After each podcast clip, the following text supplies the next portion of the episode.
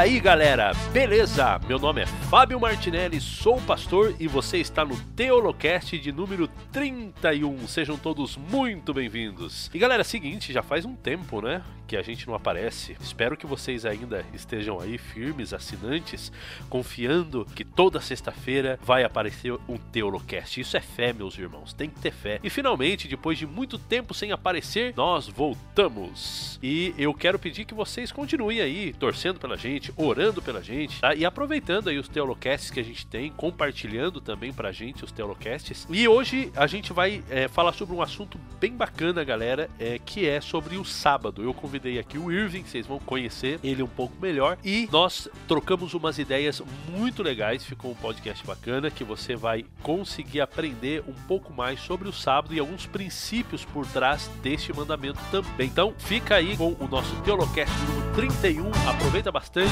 Deus abençoe sua vida.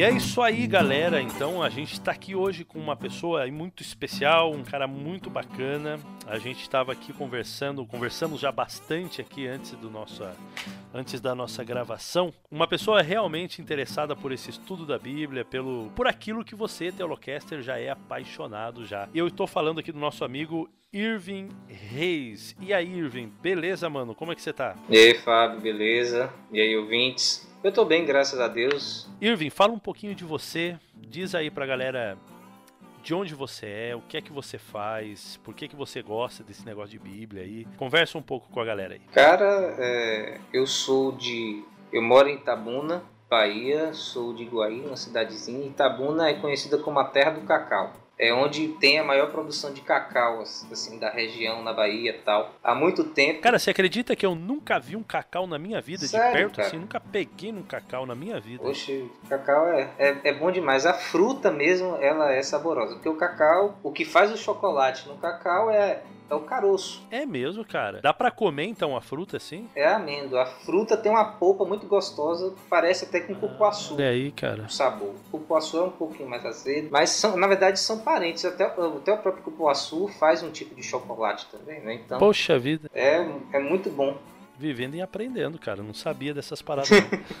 Ô Irving, e por que que você gosta desse negócio? Porque você não é pastor, né? Eu, na verdade, eu trabalho com contabilidade, certo? Tô terminando a faculdade de contabilidade, eu já trabalho na área, mas eu gosto muito do tema. Eu desde pequeno da Bíblia, mesmo que desse muita importância, né, para a religião, estudar, eu sou meio nerd, né, então estudar coisas interessantes para mim é passatempo. E quando era quando era pequeno eu pegava aqueles almanac abril, sabe? Sei, sei. Essa enciclopédia e ficava ficava lendo. Só que com o tempo eu fui conhecendo mais sobre quem Deus é certo? Fui conhecendo mais sobre ele e foi o momento de minha conversão. E desde minha conversão eu venho estudando cada vez mais, aprendendo cada vez mais, com muitos podcasts, inclusive o Teolocast. Estou gostando muito você já sabe. Mas eu sempre gosto de aprender mais, sempre gosto de buscar mais, de ter um conhecimento maior sobre quem Deus é e sobre também o meu papel como filho dele. É igual o Ronei Tavares, ele disse aqui no nosso Teolocast, inclusive, é, ele falou assim, eu sou um nerd de Bíblia. Cara, é isso aí. Curte estudar Bíblia, né? E Deus abençoe os nerds de Bíblia, cara. É, eu sou, eu sou um nerd de tudo, mas de Bíblia também. Que legal, que legal. Eu assim, eu, eu não sou aquele nerd que tirava nota boa na escola, mas sou nerd que gosta de, de aprender. Estudar nem tanto, mas aprender eu gosto. De aprender. Não, isso aí é bom. Não, isso aí é bom, cara. E, e, é legal, assim, o, se eu não me engano, não sei se quem que foi que falou no Teolocast, um dos convidados falou uma coisa muito legal uma vez, de que a gente estuda tanta coisa, né, cara? Ou a gente presta vestibular, tem gente aí que faz mestrado, que faz doutorado, que faz uma porção de coisas, assim, extremamente complexas, né? Estuda medicina, biologia, química, você, administração, contabilidade, cara, uns negócios sinistros de, de, complexo e de difícil. E aí, quando vai para a Bíblia, diz assim: ah, não, isso daí não. Eu não entendo muito desse negócio de Bíblia, eu não. E é triste, é triste, né? Pois é, eu, eu lembro de ter ouvido isso, mas também não lembro quem foi. E eu, eu concordo 100%. A pessoa ela tem que realmente querer estudar a Bíblia. Além de sua área, ela tem que querer estudar a Bíblia. Não, não tem jeito, é a vontade de Deus. Você tem que aprender sobre quem Deus é. Bacana, cara. Vamos então pro nosso tema aqui. Shabbat Shalom, Shabbat Shalom, Shabbat, Shabbat, Shabbat, Shabbat Shalom. É, a gente escolheu um tema bem bacana, a gente nunca falou sobre isso, no, no, óbvio, né? Porque a gente não vai voltar a falar o que a gente já falou. Mas um tema assim bem, bem inédito, né? Uma doutrina da Igreja Adventista do Sétimo Dia. É uma das principais, poderíamos dizer, né? Uma das principais doutrinas da Igreja Adventista do Sétimo Dia, que é a guarda do sábado, o Shabat. E aí a gente vai discorrer um pouco sobre esse tema e a importância dele para nossa vida hoje, é o que, que a gente pode aprender de tudo, de toda essa doutrina aí e como aplicar principalmente principalmente como aplicar esse negócio na nossa vida de maneira prática e, e realmente crescer espiritualmente no contato, no relacionamento com Deus através dessa doutrina tão importante que é, que é a doutrina do sábado. E nós, como cristãos, a gente é meio solitário, né? O Irving, o adventista ele é um pouco solitário. Além dos adventistas, eu sei que tem batistas do sétimo dia, né? Que eles guardam o sábado, né? Da, do ramo cristão. Fora eles, eu, eu não lembro mais de alguma denominação que guarde o sábado assim. Rapaz, eu lembro né, nessas minhas mudanças da vida de ter visto mais algumas, certo? De mas todas pequenas, certo? Não são Sim. grandes denominações como a Igreja Adventista, no caso. E muita gente que nas outras denominações acabam conhecendo sobre a mensagem do sábado, certo? Sobre a doutrina do sábado, vem a sua aplicabilidade para os nossos dias de hoje, como está na Bíblia, certo? Como nós, como nós defendemos. E muita gente às vezes está em outra denominação, não está na Igreja Adventista e guarda o sábado. Eu já, eu já vi gente nessas minhas, na minha jornada da vida de que não era adventista, mas guardava o sábado e era de outra denominação. Né? É verdade, eu já encontrei pessoas assim também, exatamente assim. E é legal, encontrei a pessoa num, num, leito de hospital, visitando ali uma, uma pessoa, e ela disse: é, Qual igreja você é? Eu sou adventista. Ela, ela falou assim: Ah, que legal, eu sou batista. E ela era batista tradicional. Eu sou da igreja batista, mas eu guardo o sábado. E eu perguntei: Por que você guarda o sábado? E ela disse: Não, porque eu li na Bíblia e tem que guardar o sábado. Então eu comecei a guardar o sábado. Então ela guardava o sábado, só que era da igreja batista, tranquilo, normal, ia lá no domingo e nos outros cultos, mas pessoalmente guardava o sábado. Exatamente. E é uma, uma doutrina muito importante, uma doutrina extensa, né? A gente vai só arranhar a superfície aqui de uma das partes, né, dessa dessa doutrina, mas eu vejo cada vez mais que as pessoas estão abrindo os olhos essa questão, não apenas por ação da mensagem da Igreja Adventista, mas também pela própria ação do Espírito Santo a conduzir as pessoas na sua no seu estudo da Bíblia. As pessoas vão vendo que o sábado não é uma coisa para judeu ou de muito tempo atrás. O sábado é mandamento moral vigente até hoje. E é sobre e a gente vai falar um pouco sobre isso também. Legal. E vamos então começando a falar, começar falando, o, o Irving, de repente, sobre é, alguns dias de guarda que existem por aí. Então, é, você tem os, os judeus e os adventistas e mais algum alguns outros é, ramos aí do cristianismo que acreditam ser o sétimo dia da semana, né? O sábado, como a gente conhece hoje. Esse é o dia de guarda. Mas além do sábado, você vai ter a maioria dos cristãos guardando o domingo, né? Tem também, se eu não me engano, os islâmicos, os muçulmanos guardam a sexta-feira. Para eles a, a sexta-feira é santa, né? Sim, sim. Não é, não é, só não é só na Páscoa não. Toda sexta-feira é santa. toda sexta-feira toda sexta-feira é santa para eles. Tem mais algum outro dia aí? Alguma alguma outra denominação, algum ramo cristão ou sei lá o que seja, que guarda outro dia? Eu acho que não, né? Que eu saiba, não. Tem, tem pessoas que dizem que qualquer dia é santo. Né? E está certo, não, não está errado não, mas não no sentido bíblico, não no sentido que a Bíblia expõe um dia santo. Legal. Cara, eu vejo assim, não sei como você enxerga, mas eu vejo que essa confusão toda em relação aos dias é de guarda, ao dia de guarda ou aos dias e etc e tal, ela parte de uma má interpretação da Bíblia, né, da parte de muitos. Quando você vai analisando os métodos de interpretação bíblica que se desenvolveram na, na história mesmo, da, na, na história história da igreja, na história do cristianismo, na, na, própria história, né, que vai se desenvolver na a forma como as pessoas vão é, interpretando a Bíblia, ela vai realmente mudando principalmente o que a gente entende por sábado. Por exemplo, se você vai para o método alegórico, né, essa,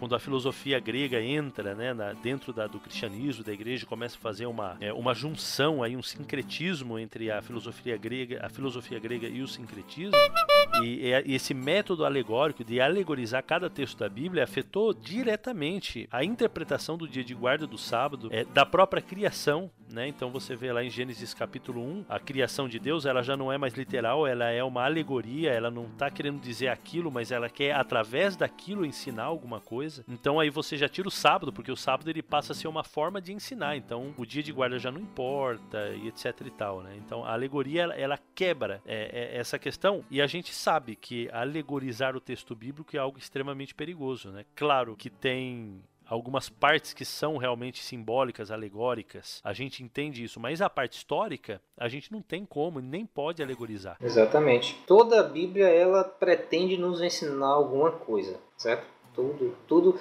tudo que está na Bíblia, como diz Paulo, né, é para o nosso conhecimento, é para a nossa instrução, para a nossa correção na justiça. Então, é, por mais que tenha alguma coisa que seja histórica realmente, tenha alguma coisa que seja alegórica, todas essas coisas elas querem nos ensinar, algum, querem nos ensinar alguma coisa sobre quem Deus é. Por exemplo, na, na parte histórica, quem é o personagem principal na história de Davi não é o próprio Davi, é Deus. Então a gente tem que procurar nessa história de Davi o que nós podemos aprender sobre Deus e não apenas o que a gente pode aprender sobre Davi, mas primeiramente o que a gente pode aprender sobre Deus. E na alegoria é a mesma coisa. Tem realmente coisas na Bíblia que são alegorias, por exemplo, as parábolas de Cristo. As parábolas, Jesus ele estava querendo nos ensinar alguma coisa através de uma historinha, através de uma alegoria. Tem uma mensagem lá que a gente tem que compreender. E a gente não pode pegar tudo que está na Bíblia e transformar, transformar em alegoria. A gente vai estar tá correndo um risco muito grande até na questão de interpretação textual. Para isso a gente precisa estudar, né? Aqui não, a gente não vai conseguir desenvolver, né? Cada método de interpretação bíblica. A gente tem até um Teolocast que a gente fez uma introdução a isso. É, eu não lembro nem mais qual é o Teolocast que a gente tratou disso. Acho que eu vou até buscar aqui para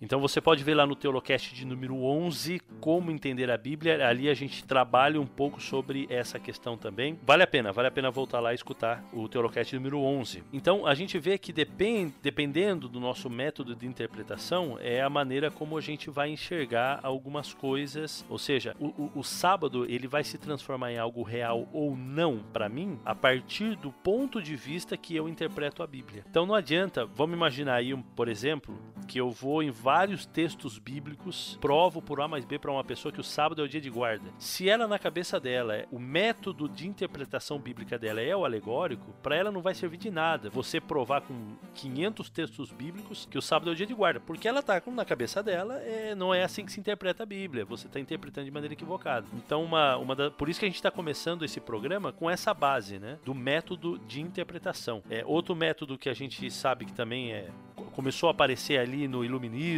né?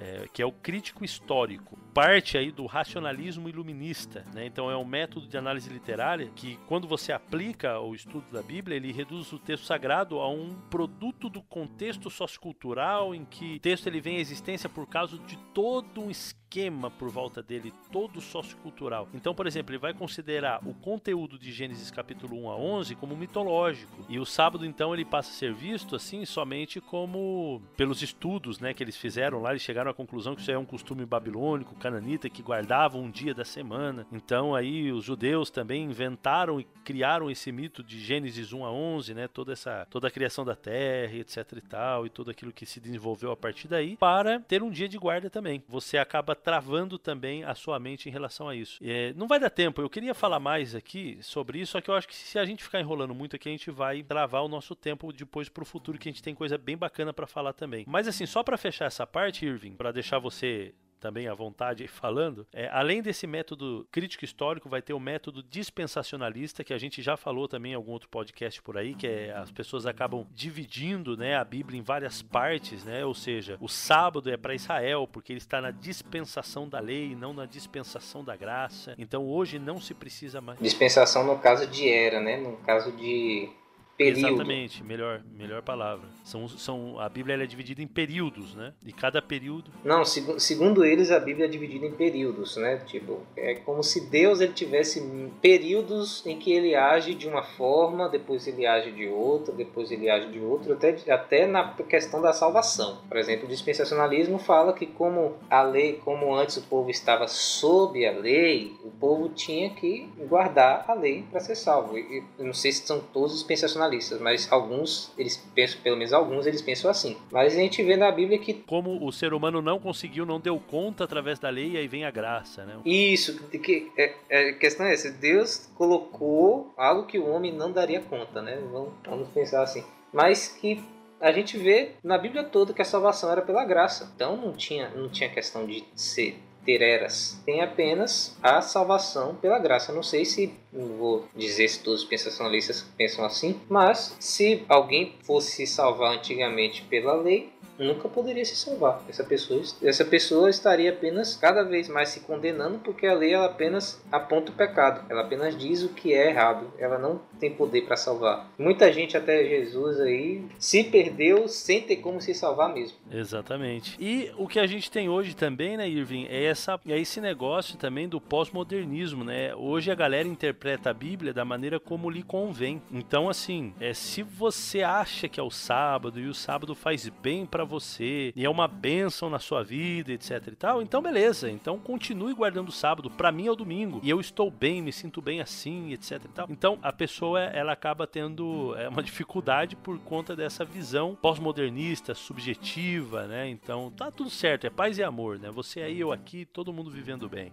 As pessoas às vezes confundem a questão de você respeitar a opinião do outro com você aceitar, né, a opinião do outro. Por exemplo, se a pessoa ela, ela acha que o domingo é o dia de guarda, qualquer dia é dia de guarda, etc. Nós não podemos obrigar ela a pensar de uma forma diferente. A gente tem que realmente respeitar. Mas a gente tem a nossa crença e nem por isso a gente vai deixar de falar sobre a nossa crença. A gente vai apresentar. Se a pessoa aceitar, ótimo. Se, se não aceitar, tudo bem também cada um vai ter a sua interpretação, mas isso não quer dizer que eu não posso dizer, eu acho essa interpretação correta, que eu, que eu percebo que a Bíblia está dizendo isso, certo? A Bíblia ela vai ter uma mensagem. E a gente entende, e a gente entender também que, por exemplo, há uma mensagem que ela é, ela é bíblica e verdadeira. A gente tem que parar. A vontade de Deus é essa. Exatamente. Não é que pode ser aplicada. É essa. Deus ele vai ser misericordioso com as pessoas, ele vai julgar cada um de acordo com a luz que recebeu, e essa luz não é apenas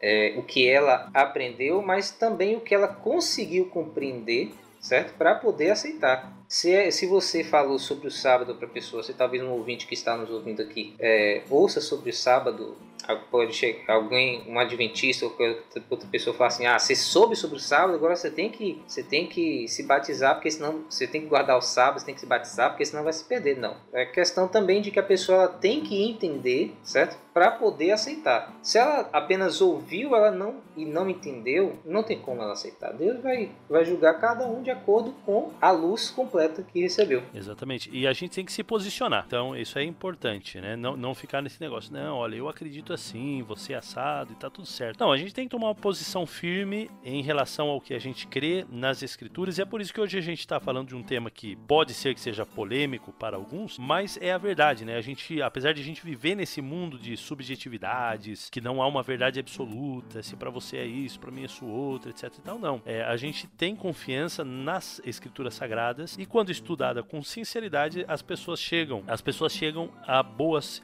e verdadeiras conclusões. Né? Temos que ser. Algumas pessoas podem, podem até achar que por Deus ele julgar cada um de acordo com a luz recebeu, ele está relativizando no sentido de, da, da mensagem. Ele está apenas relativizando o que ele vai julgar nas pessoas. Mas a mensagem não. A vontade dele é uma. Ele que vai ser misericordioso em perdoar os pecados é, que a pessoa cometer por ignorância, por exemplo. Mas isso não quer dizer que ah, isso aqui é pecado e isso aqui não é. Não. Isso aqui é, é pecado, certo? A mensagem, a vontade de Deus e não importa se você crê ou não que a vontade dele é aquela, a vontade dele é a queda. Exatamente. A... Ele que vai ser misericordioso contigo. é, a gente tem que tomar cuidado com isso, porque a gente. Tem muita gente que pensa: não, eu entendi, eu entendi que a Bíblia realmente está dizendo isso, mas infelizmente agora eu não posso, agora eu não quero, agora eu não vou. E Deus, no final das contas, ele é tão bonzinho, ele é tão legal um, e, e ele vai julgar a gente por todas essas condições que a gente acaba vivendo hoje. E eu acho que ele vai dar uma trégua para mim em relação a isso. Mas beleza, né? É mais ou menos essa ideia que a gente quer passar para vocês, amigos. É que existe uma verdade na Bíblia, cuidado com essa, esse método, esse método de interpretação pós-moderno que a gente está vivendo hoje, em que cada um tem a sua verdade, faz do jeito que quer, é esse politicamente correto, essa coisa de se, ah, não tem, é, é quase que um ceticismo, um agnosticismo na verdade, né? Não tem como conhecer a verdade mesmo, né? Porque cada um interpreta de uma maneira, de uma forma, assim que é impossível chegarmos à verdade. Não, isso daí é conversa, é balela. Tem como, eh, se você é sincero, se você estuda, se você coloca o seu coração nisso daí, e se você tem os métodos de interpretação, de interpretação corretos que a própria Bíblia nos dá, e a gente já falou sobre isso também naquele podcast número 11, que é em relação às exclusivi à exclusividade das escrituras, né, sola escritura, é, da totalidade, né, toda a escritura também, da totalidade da escritura, entender também que a escritura, a gente falou isso, Teolocast de número Teolocast de número 25 e 26. A gente falou também dessa totalidade da escritura, da escritura ser uma grande história, a história de Deus, né, o nome do nosso Teolocast com Isaac Rezende. Então você entender esse desenvolvimento natural das escrituras também é, é muito importante e, e, rejeitar, né, rejeitar as falsas analogias, é, etc e tal, e entender o caráter normativo universal dos ensinos bíblicos, dos princípios e dos ensinos bíblicos propriamente dito. Então, se você quiser saber um pouquinho sobre isso, a gente já indicou aqui Teolocast de número 11, Teolocast de número 25, Teolocast de número 26. Agora vamos avançar aqui, o, o Irving, no nosso estudo. Deixa eu até ver aqui o nossa, a nossa pauta que eu tô perdidaço. Vamos pro sábado, porque precisa ser guardado. Shabbat Shalom, Shabbat Shalom. Shabbat, Shabbat, Shabbat, Shabbat, Shalom. Cara, primeiramente, por que, que o sábado um dia precisou ser guardado? Né? Se, a gente, se, a gente quer, se a gente quer saber o hoje, a gente tem que perguntar por que, que um dia o sábado ele precisou ser guardado. Por que, que um dia Deus conferiu a guarda do sábado e a gente tem que voltar justamente para o começo de todas as coisas, certo? Tem que voltar justamente para o Gênesis, mais precisamente no capítulo, do, no capítulo 2, do versos 1 a 3, certo? É é, são versos clássicos que falam sobre a criação e principalmente sobre o sábado. Que nós vemos aqui que ele, após ter criado toda a terra, ele separou um dia para poder descansar. Deus não se cansa. A gente tem que ter isso em mente. Deus, ele não se cansa, mas ele separou um dia para poder descansar e para o homem também descansar. Que o homem se cansa, nós nos cansamos. Deus não se cansava. Então ele separou esse dia, como nós vemos aqui no verso 2, e havendo Deus terminado no dia sétimo a sua obra que fizera, descansou nesse dia de toda a sua obra que tinha feito, e abençoou Deus o dia sétimo e santificou, porque nele descansou de toda obra que, como Criador, fizera. Veja bem que o texto fala que Deus descansou nesse dia, certo? abençoou, santificou.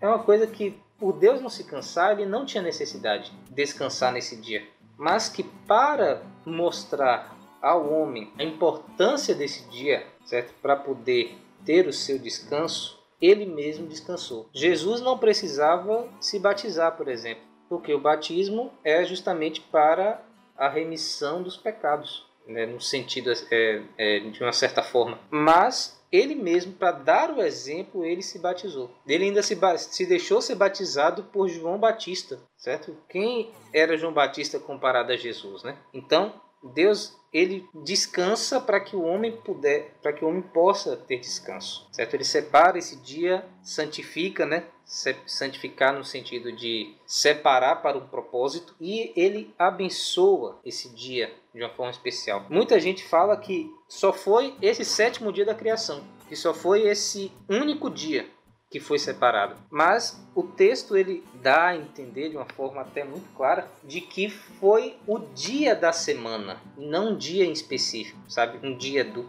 do calendário, né, digamos assim, um dia na história, mas foi o dia da semana.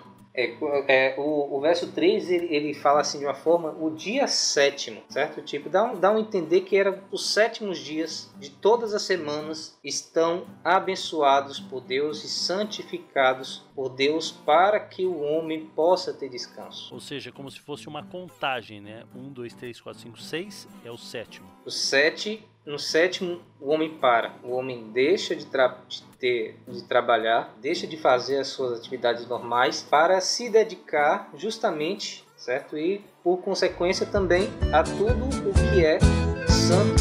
Shabbat Shalom, Shabbat Shalom, Shabbat, Shabbat, Shabbat, Shabbat Shalom. Shabbat. Então, nós já vimos no Gênesis que Deus ele separa no sétimo dia. E quando Deus dá os dez mandamentos, certo? Lá no Sinai, o sétimo, o, o mandamento do sábado, ele está justamente no meio desses dez mandamentos.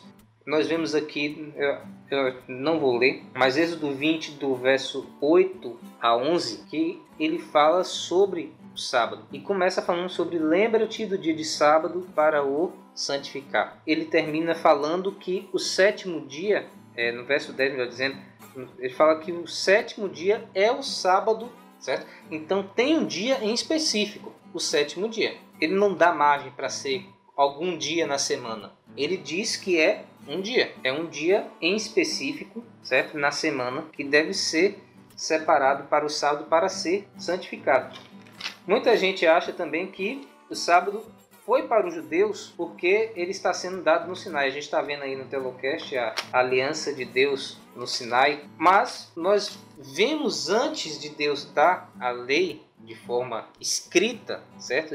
Na sua letra, que o sábado ele já deveria ser guardado. A gente encontra aqui em Êxodo 16, quando fala sobre o derramamento do maná. E em Êxodo 18, quando Jetro vai a Moisés e Jetro encontra Moisés cansado do trabalho, que ele diz para Moisés dividir o trabalho dele com outras pessoas, né, delegar o trabalho dele com outras pessoas, nós vemos que o povo ia a Moisés para poder é, ser esclarecido sobre a lei de Deus, certo? Então, como é que a lei de Deus foi dada posteriormente e Moisés conhecia antes? A lei já era conhecida e não apenas por Moisés, porque as pessoas elas iam até Moisés para poder Moisés poder julgar de acordo com a lei de Deus, certo? Então nós vemos isso nesse outros versos também de que existia uma lei, certo? Já existia, mesmo que não estivesse na sua lei, lembra-te do dia de sábado para o santificar, ou honra teu pai e tua mãe, ou não farás para ti mais esculturas, tal e etc. O princípio da lei, certo? Ele já era aplicado a lei ela sempre existiu como o caráter de Deus. Ela não existia na sua letra até o Sinai, certo? Mas como princípio ela já existia, inclusive Moisés poderia julgar as pessoas de acordo com a lei de Deus. Então nós já nós vemos no Antigo Testamento muito claro essa questão da lei de Deus e do sábado na lei de Deus. No Novo Testamento, por mais que não haja uma repetição do mandamento do sábado, nós vemos o sábado como dia de guarda justamente também por Jesus. Lucas 4,16. Deixa eu ver aqui se é o 16 mesmo, sabe? É Lucas 4, 4,16. Você quer ler pra gente aí, Fábio? Eu tô dando ordem pro roxo, que coisa feia é essa, gente? Não, é assim mesmo, cara. O cara chega chegando. Vamos lá. E chegando a Nazaré, onde fora criado, entrou num dia de sábado, segundo o seu costume, na sinagoga e levantou-se para ler. Então nós vemos que o sábado era guardado por Jesus. Diz aqui que ele, segundo o seu costume, ia à sinagoga e a sinagoga, no caso, era como se fosse nosso equivalente de igreja. Então nós vemos Jesus separando esse dia também como especial, certo? Como santo. É, nós temos também vários outros versos sobre Jesus e a questão da guarda do sábado, se nós pararmos para pensar, Jesus não estava condenando a guarda do sábado em si, ele estava condenando os abusos que os fariseus e outros mestres da lei faziam com a guarda do sábado. E o próprio Jesus ele diz que ele não veio para mudar nada na lei. Ele não veio para poder. É, ele fala que até que o céu e a terra passassem sem nenhum i ou tio, o j ou tio, né, de acordo com as traduções, seria mudado da lei. Então nós vemos Jesus ele não condenando a guarda do sábado, Pelo contrário, ele guardando o sábado, a gente vê também em Lucas é, os discípulos guardando o sábado durante a morte de Jesus, mas é, é, o, o, ouvinte pode chegar e dizer não, isso aí é porque Jesus ele estava sob a lei, né? Sob ele tinha que guardar a lei porque senão ele estaria pecando. Ele era judeu, né? Poxa é, vida. Isso, isso está certo mesmo. Mas nós vemos em Atos os discípulos depois da morte de Jesus, depois dele ir para o céu, depois do concílio de Jerusalém até, que eles também guardavam o sábado, certo? É, em Atos 16, 13, nós vemos é, Lucas falando que ele, Paulo, 16, 13, vou, vou até ler o verso. No sábado saímos da cidade para junto do rio, onde nos pareceu haver um lugar de oração, e assentando-nos, falamos às mulheres que para ali tinham é, concorrido. Veja bem, Lucas, ele era grego. Paulo, ele era o apóstolo da graça, né? Entre aspas, dizer assim, podemos dizer assim. Eles estavam no dia de sábado, numa cidade que não tinha sinagoga, indo para um lugar afastado da cidade, certo? Indo para um rio para poder procurar um lugar de oração. Você não vê isso, esse um relato semelhante a esse, em nenhum outro verso no livro de Atos, certo? De Paulo procurar um lugar de oração, e, e precisamente falando no sábado. E essa questão de ele ir para junto do rio, é, para um lugar afastado da cidade, é porque os judeus quando eles estavam em um lugar que não tinha sinagoga, ou que não tinha judeus suficiente para ter uma sinagoga, que era necessário ter ao, ao menos 10 judeus para poder fazer uma sinagoga, eles iam justamente para os bosques, eles iam para junto dos rios, eles se afastavam da cidade para poder adorar a Deus. E Paulo faz exatamente a mesma coisa com Lucas, que era grego. Então, Paulo ele estava guardando o sábado, estava ensinando a guarda do sábado, talvez não como nós estamos fazendo aqui, mas porque o sábado nunca chegou a ser um ponto de discórdia entre os cristãos. E eu estou falando aqui do sábado semanal, não estou falando aqui dos sábados cerimoniais, certo? Da lei cerimonial.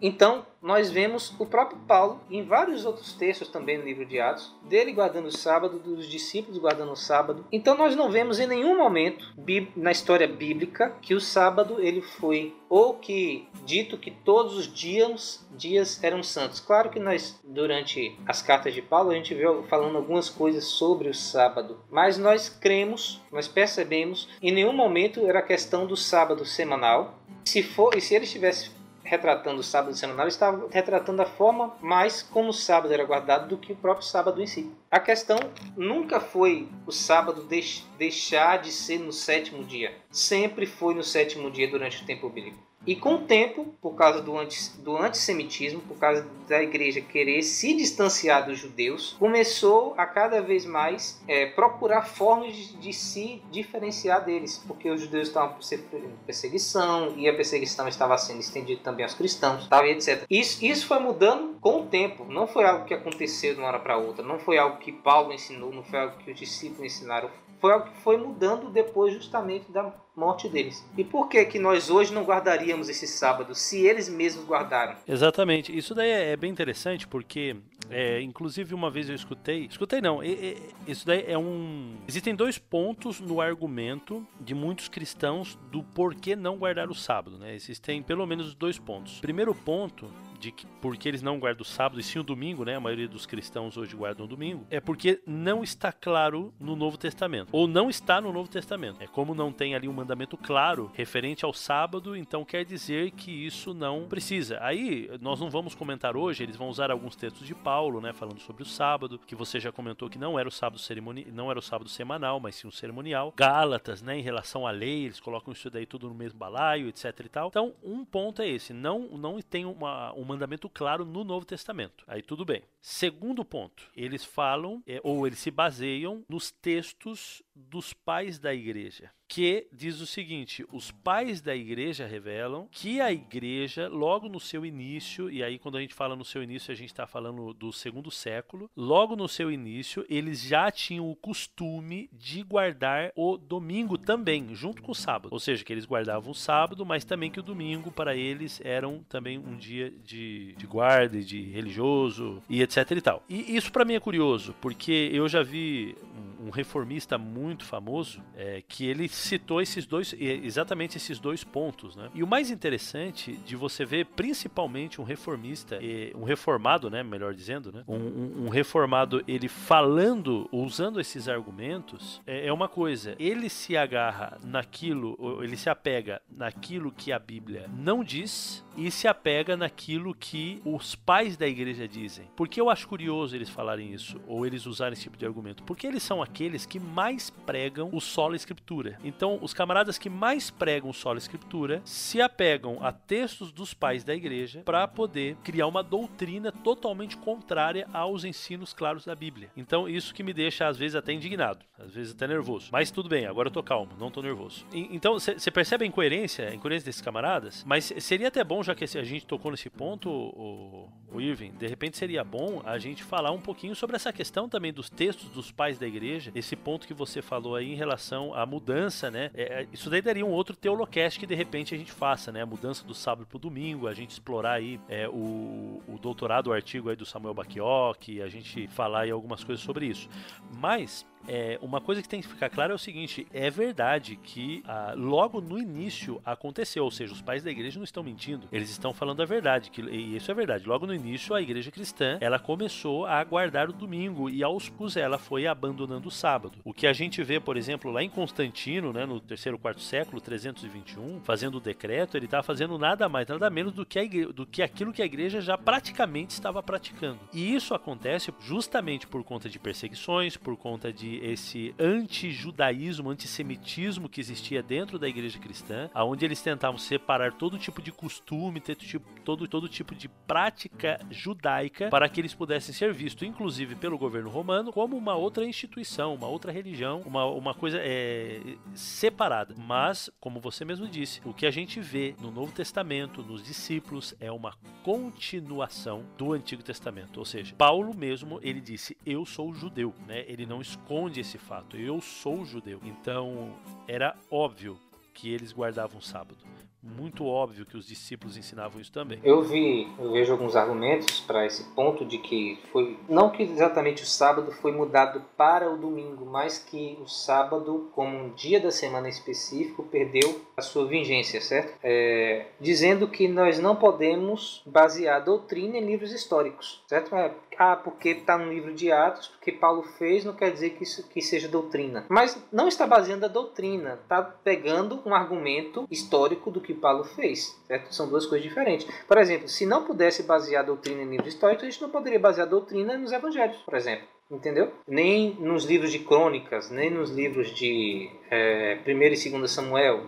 Então, é, não é que a gente está baseando a doutrina no que Paulo fez, apenas Paulo, que é, Davi jogou a pedra em Golias, então a gente tem que jogar a pedra na cabeça das pessoas. Não é isso. Mas que Paulo ele estava seguindo justamente o mandamento. E a gente vê próprio Lucas relatando isso, o próprio escritor do livro de Atos relatando isso. Então isso mostra a importância do sábado no, no começo da igreja com os próprios apóstolos. Se o sábado começou a ser guardado pós que os apóstolos é, ensinaram é, com seus próprios discípulos, né, com os pais da igreja, é, nós vemos pais da igreja falavam coisas que também eram absurdas para nós, nós hoje, de acordo com a luz da Bíblia. Então a gente tem que ficar é, centrado justamente no que a Bíblia diz. A gente não deve procurar outras fontes além da Bíblia. A gente tem que procurar justamente o que Deus está falando em seu livro inspirado. Os pais da igreja, por mais que eles tenham a sua relevância, não digo doutrinária, mas histórica para a igreja, eles não têm relevância doutrinária. Eles não podem dizer o que é doutrina na Bíblia, eles não podem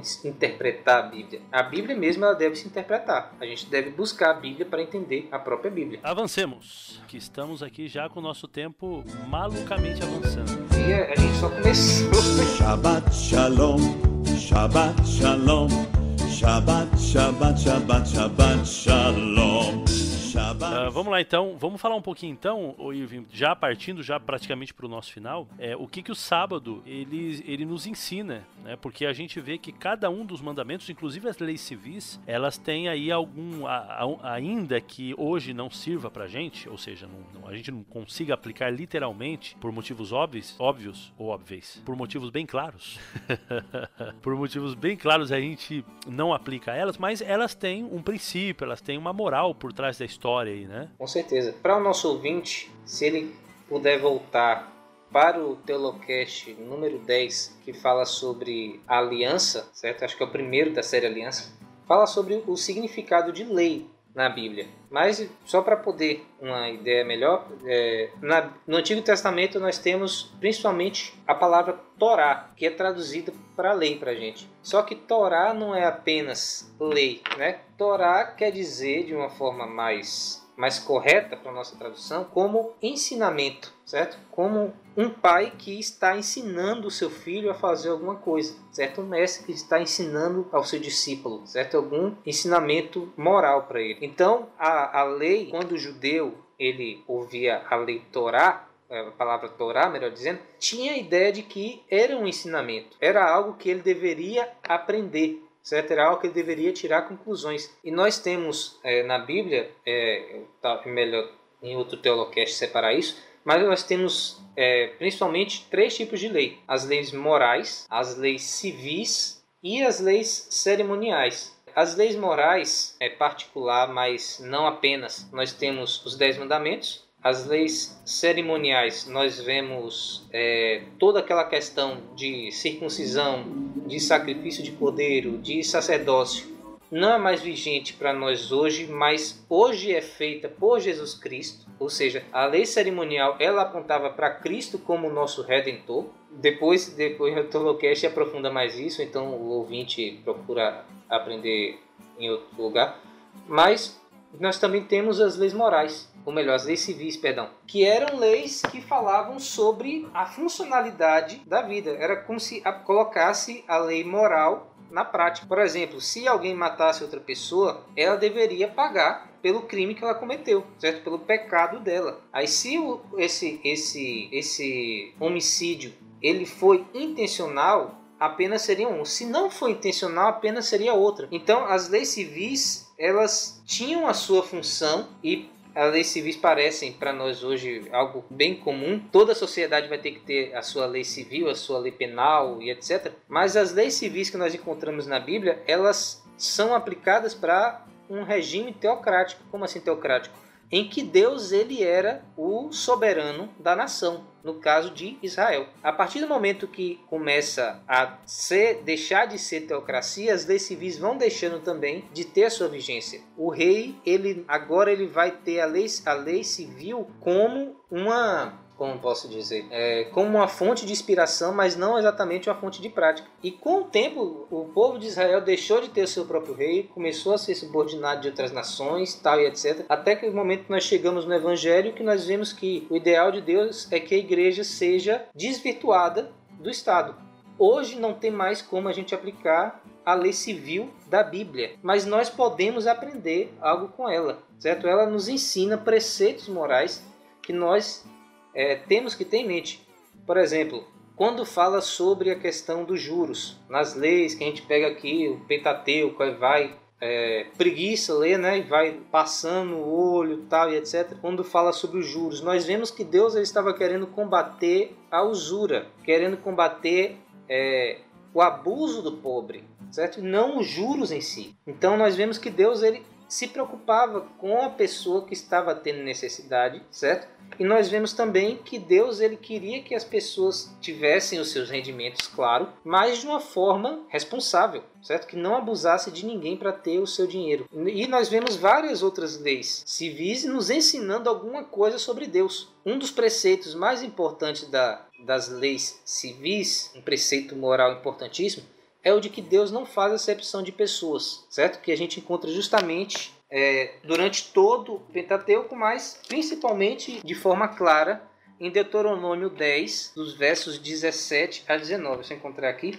Pois o Senhor vosso Deus é o Senhor dos deuses e o Senhor dos senhores, o Deus grande, poderoso, temível, que não faz acepção de pessoas, nem aceita suborno, que faz justiça ao órfão e à viúva, e ama o estrangeiro, dando-lhe pão e vestes. Amai, pois, o estrangeiro, porque foste estrangeiros na terra do Egito. Certo? Nós, então nós vemos aqui que Deus ele não faz acepção de pessoas, e porque ele não faz acepção de pessoas, nós também não deveríamos fazer. porque Deus não discrimina ninguém, a gente também não deve discriminar ninguém, certo? Ele está nos ensinando um preceito moral e depois disso vem as leis civis de acordo com a questão da, da acepção de pessoas. Por exemplo, escravo, o estrangeiro, a viúva, quem era natural da terra, todos esses a gente deveria ter o mesmo, o mesmo olhar para com ele. A gente tem que, teria que ver eles como, como filhos de Deus, como nós também somos. É um preceito moral, é um princípio moral muito forte. E vários outros também nós vemos nas leis civis. Certo? É, tinha uma lei civil que era para poder dar mantimento ao pobre, aquele miserável, melhor dizendo, é, além de dar esmolas, além de dar ofertas e, e uma parte do dízimo, de acordo com o ano, nós vemos que quando era feita a colheita, essa colheita deveria ser coletada pelo dono da colheita apenas uma vez. Certo? Tudo que caísse no chão ele só poderia baixar uma vez para poder pegar. O que fosse deixado no chão deveria ser deixado para o órfão, a viúva, o estrangeiro, pobre, miserável visse atrás para poder colher também. Olha que legal. Pelo que eu estou entendendo, Irving, você está querendo dizer então que ainda que é, através das leis civis, que a gente não segue elas hoje mais literalmente ao pé da letra, mas mesmo assim, por trás delas existem princípios morais dos quais nós devemos seguir até hoje, ou seja, princípios morais que são eternos, são é, atemporais, aculturais, né? ou seja, em toda cultura, em todo tempo, em todo lugar, a gente deveria seguir. Uhum. Seria isso? Isso? Exatamente, exatamente. Então, quando o, quando o ouvinte né, estiver passando pelo Pentateuco, não passe direto, vai prestando atenção nessas, nessas questões e você vai vendo que vai ensinar muito sobre quem Deus é para você. Vai ensinar muito sobre o que Deus faz por nós. Não sei se você já percebeu, Fábio, mas essa, essa lei aqui, ela diz que a gente deve fazer para o outro aquilo que nós gostaríamos que fizesse para nós mesmos também, certo? Que é justamente aquilo que Jesus ensina no Sermão da Montanha. E como que a gente pode chegar a essa conclusão? Porque Jesus, é, Jesus Jesus também, né? Deus falava. Pelo povo ser escravo no Egito, eles deveriam tratar bem os seus escravos e não era tratar bem, entre aspas, não, era realmente deveria tratar bem os seus escravos. Porque eles foram é, estrangeiros na terra do Egito, eles também deveriam cuidar bem dos estrangeiros que estivessem peregrinando em sua terra. Certo? Olha o princípio moral aqui do Sermão da Montanha no Pentateuco. Entendeu? Deus ele quer nos ensinar algo até hoje com a lei civil. É, eu posso fazer um jabá aqui? É, jabá de graça aqui. Um amigo meu, Davi Caldas, ele escreveu um livro cujo título é supostamente cruel, que ele fala sobre os ataques, né, os argumentos que as pessoas fazem contra Deus, dizendo que Deus é tirano, que Deus é mau e etc. E nesse livro ele desconstrói esses, esses ataques, esses argumentos e mostra justamente a vontade de Deus. Muitos desses argumentos estão justamente no Pentateuco. Esse livro ele, ele mostra quanto que Deus é amoroso, o quanto que Deus é bom em toda a Bíblia, certo? Fica aí para o ouvinte supostamente cruel, tem disponível na internet, certo? Para poder comprar, de Davi Caldas. Podemos deixar o link aqui também, para quem quiser. Pode já, ser, pode ser. Já clica já. Ô Irving, vamos avançar que a gente já passou do limite do limite. Shabbat Shalom, Shabbat Shalom, Shabbat, Shabbat, Shabbat, Shabbat Shalom.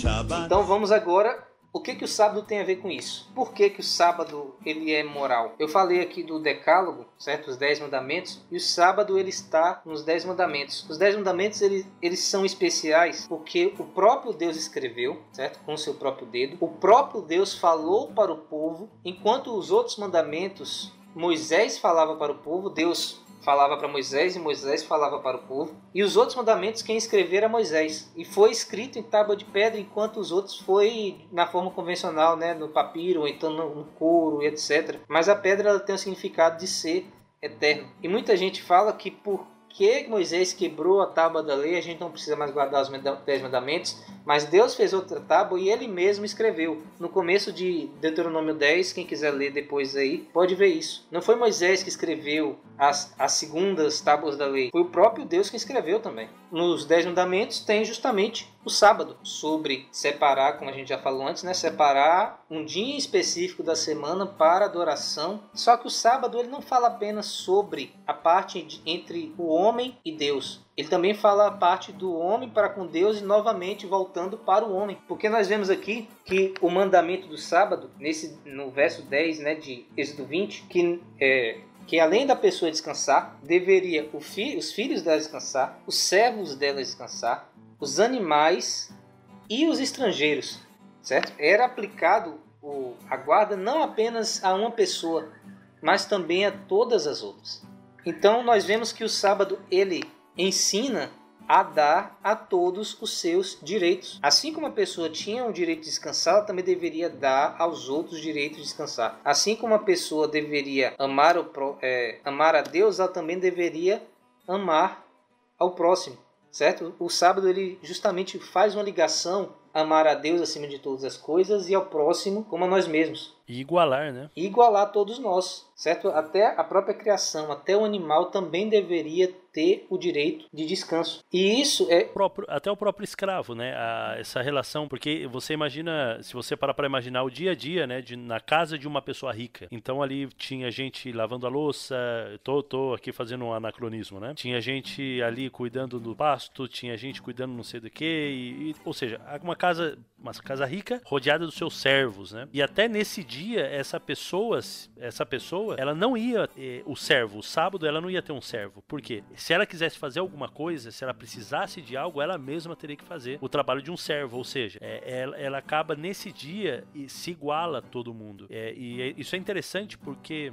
é, é, um dia de comunhão com Deus, é um dia de comunhão com o nosso próximo. Interessante que quando a gente está na igreja, né, às vezes eu olho, estou pregando ali, eu olho os irmãos, eu vejo ali que tem irmãozinhos muito simples, né, que são engados, trabalham aí às vezes numa empresa, enquanto tem irmãos que já têm uma condição financeira melhor, eles estão aí num, num patamar patamar um pouco maior na sociedade, e, etc e tal. O que que acontece? Na igreja, quando eu olho ali, todo mundo é, para mim, todo mundo é igual, entendeu? Não tem ali o doutor e o que não é doutor, o que não, nós diante de Deus, a nossa condição se iguala. Então, o sábado ele tem esse poder de igualdade, né? De você poder ir congregar com pessoas talvez que é, seja totalmente diferente de você, o contexto de vida e tudo. Só que no sábado ali na igreja, todos somos irmãos que nos abraçamos, nos, nos, nos saudamos e é, adoramos ao mesmo Criador. Exatamente. E o mandamento do sábado, né, na letra dele, no, querendo mostrar o seu princípio, mostra que o estrangeiro ele deveria ter o seu cuidado, certo? Ter o seu direito. O escravo, o servo, deveria ter o seu direito. Assim como a pessoa está lendo, né, está guardando o sábado também tem, certo? Tá, tá justamente mostrando você é igual a todo mundo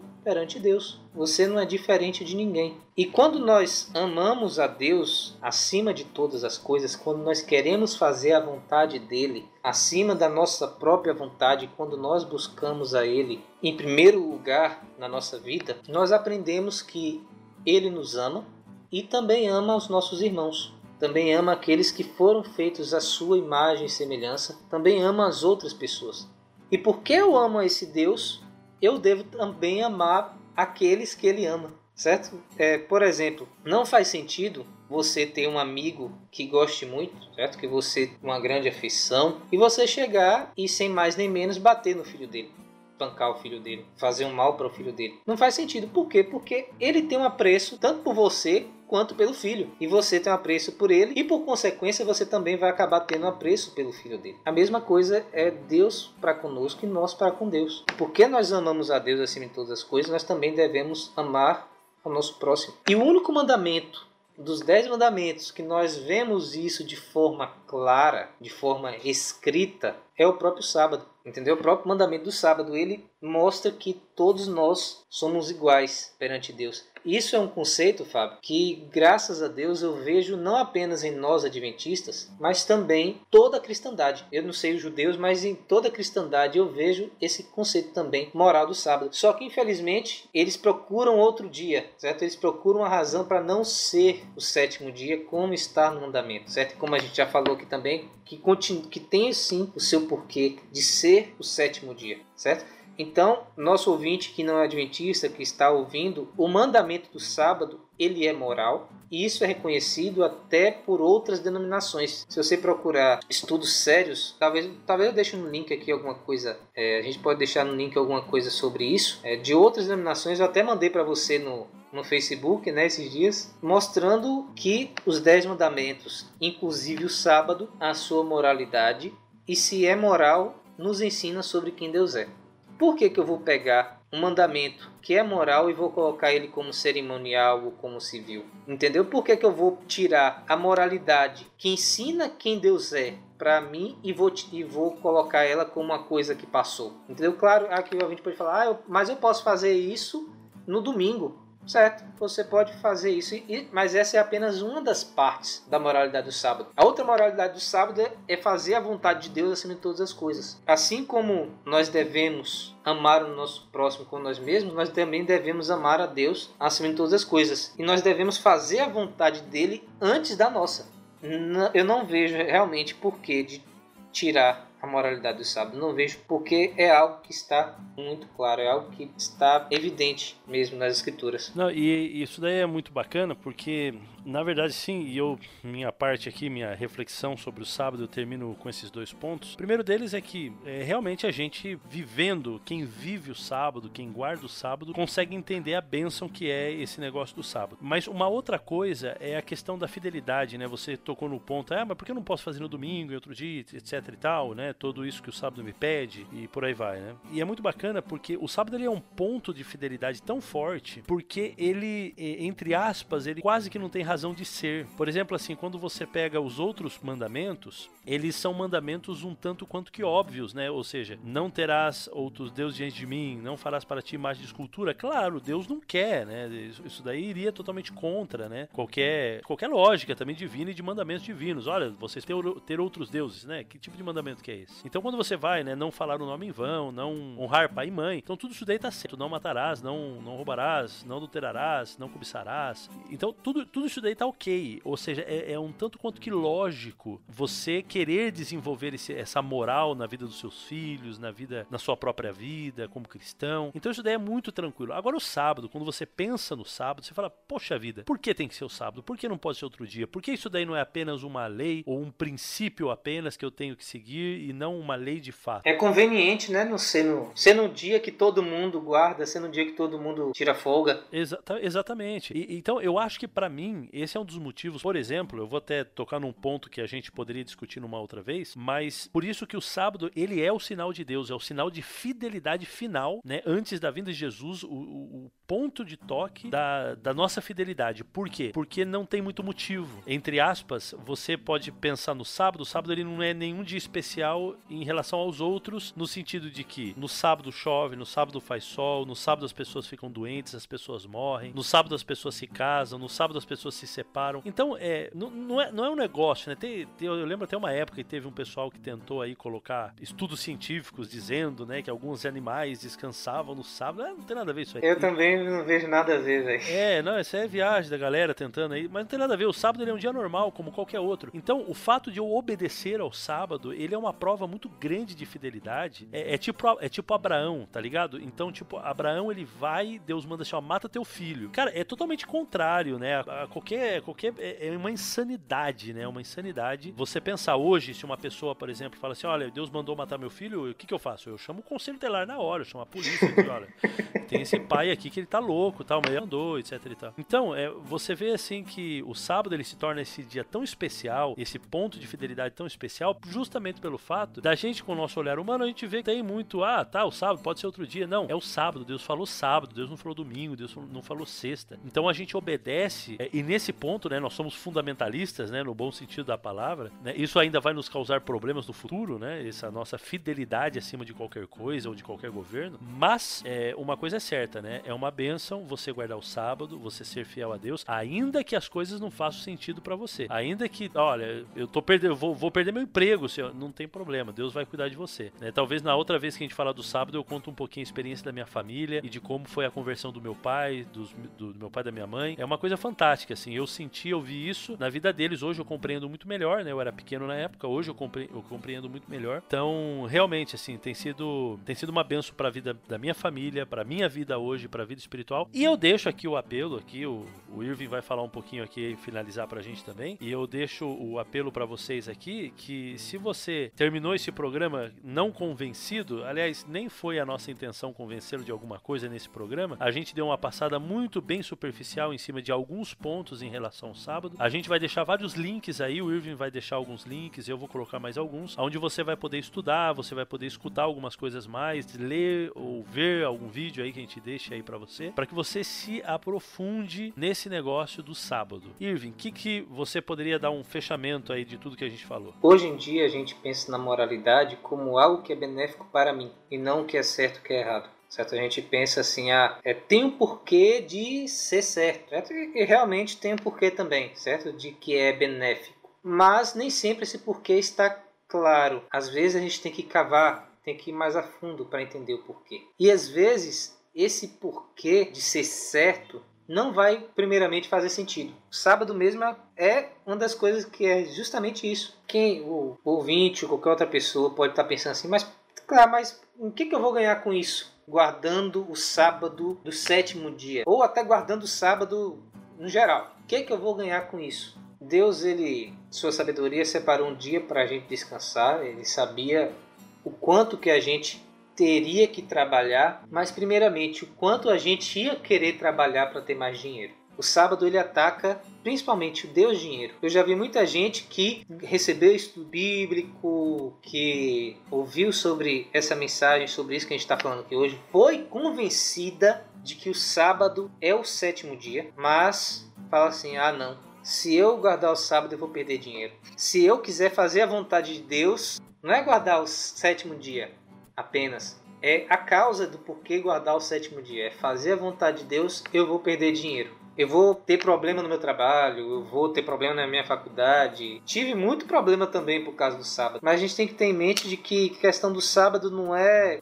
eu ter o meu benefício, é eu fazer a vontade de Deus. E nem sempre eu vou ter um benefício agora. Nem talvez nem tenha um benefício em específico por guardar o sábado, certo? Não vou me salvar porque guardo o sábado, não tem nada a ver isso. A gente é salvo unicamente pela graça, não é por fazer qualquer outra coisa, é pelo que Cristo fez por nós. Mas eu estou colocando Deus em seu devido lugar. Eu estou dizendo quem é o Senhor da minha vida. Eu estou separando, santificando o sábado para dizer quem é santo realmente para mim, entendeu? Então, muita gente vai procurar o porquê no sábado para se beneficiar. Mas o sábado, por mais que ele seja benéfico para nós, por mais que ele tenha se dado por Deus para ser benéfico para nós, eu não devo guardá-lo para ser benéfico para mim. Eu devo guardá-lo por ser a vontade de Deus, para dizer quem realmente é o primeiro na minha vida, para dizer realmente quem eu amo acima de todas as coisas. Quem eu amo sou eu, é a conveniência, é o trabalho, é o dinheiro, são os meus estudos, o meu futuro